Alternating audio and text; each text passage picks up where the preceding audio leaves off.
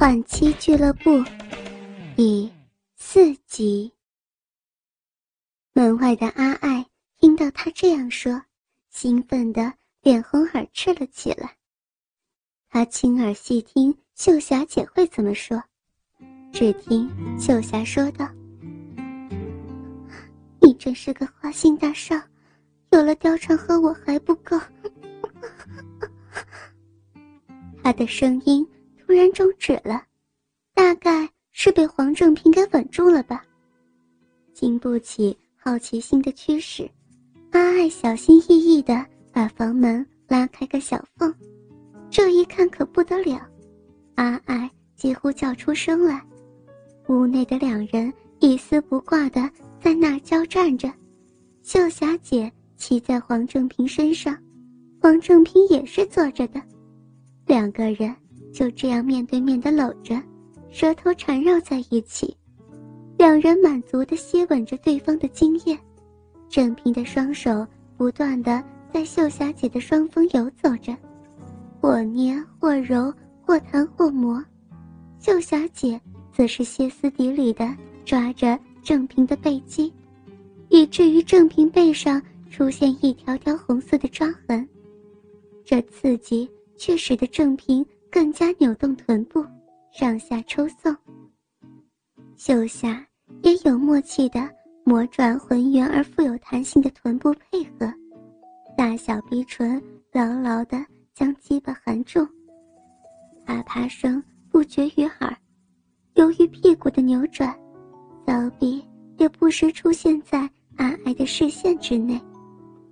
只见那紫红色的嫩肉，或者。白浓的饮水，和那布满青筋的鸡巴有节奏感的律动着。阿爱根本不晓得这是郑平专门弄给他看的。其实他们早就发现阿爱偷偷将门拉开了，只是不说罢了。阿爱不自觉地将手放进内裤里抠弄起来，小河早已充血膨胀，大鼻唇也兴奋地翻了开来。另一只手则是伸进睡衣里揉搓，从睡衣外就可以清楚的看出，阿爱的乳头也兴奋的硬挺起来。果然是亲戚，连反应都是一模一样。阿爱把三根手指放入肉壁中抽送着，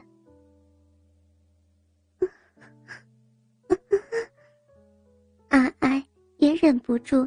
在门外呻吟着，咬着下唇，以免发出声响。此时，黄正平突然抛开吴秀霞，唰的一声将门拉开。被这突如其来的动作所惊吓，阿爱想闪避也来不及了。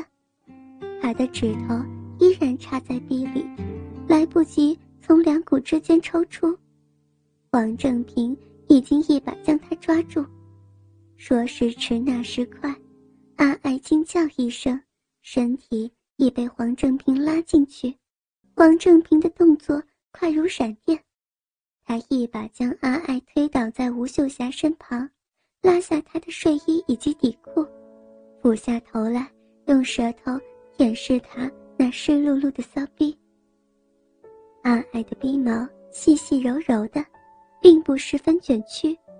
但整的范从小腹下方的三角洲，一直延伸到肛门附近。柔细的鼻毛刮在郑平的脸上，格外的舒服。当阿爱发现是怎么回事的时候，他的人已经被秀霞紧紧抱住，以免他挣扎。秀霞吻了一下他，说：“阿爱，你别挣扎呀，郑平哥会让你舒服的。”等一下，我也可以教你另外一件好事。阿爱稍微挣扎了一下，然而这只是表面上的挣扎，其实他早已芳心暗许了呢。黄正平的舌头灵活极了，动作也十分熟练，舔、卷、吸、吻，阿爱也逐渐放松了开来。享受这难得的经验。好舒服，正平哥，啊，海海，不坏吧？秀霞一面笑着说，一面揉搓着阿爱的胸部。阿爱虽然才十八岁，但胸部却已长得亭亭玉立，圆滚白皙的胸部因为秀霞的挑逗而颤抖不已。阿爱兴奋地握住双乳往内挤，两团肉球挤出深深的乳沟，粉红色的乳头着实可爱，连秀霞看了也忍不住亲了下去。秀霞姐，不要！虽然口中说着不要，但双手却是把双乳挤得更紧了。秀霞。则是把正平那一套全搬了出来，又吸又含，又舔又抵。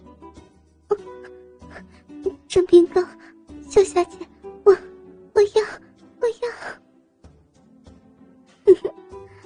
好了，正平哥，我已经尝够了，阿爱也够湿了，把你那鸡巴让阿爱尝尝吧。说着。便把扶着阿爱跨坐在正平的腿上。阿爱，现在慢慢向下坐，我会帮你的。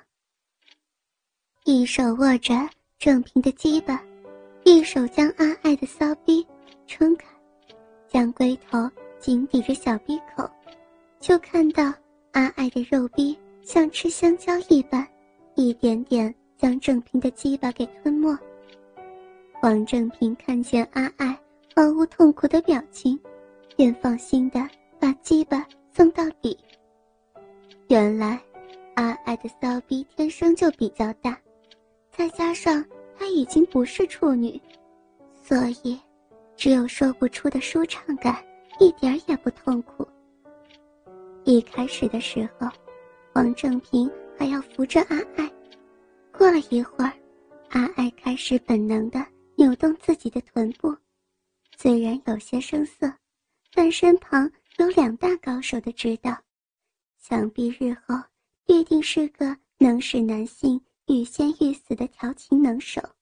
秀霞在一旁看着，刚开始还蛮新奇、蛮兴奋的，但看到阿爱满足的表情，心中却有一股酸酸的妒意。郑平也看出来了。便拉了秀霞过来。怎么了？吃味儿了？来，跨在我脸上。说着，便引着秀霞跪在自己头上，使骚逼正好面对着他的脸，发挥擅长的舌技，两唇夹住突出的小河，再以舌尖快速上下舔弄。秀霞也渐渐兴奋了起来。抱着前面的阿爱吻在一起，秀霞扶着自己的奶子，把自己的乳头对准阿爱的乳头贴了上去，四乳交汇，相互爱抚。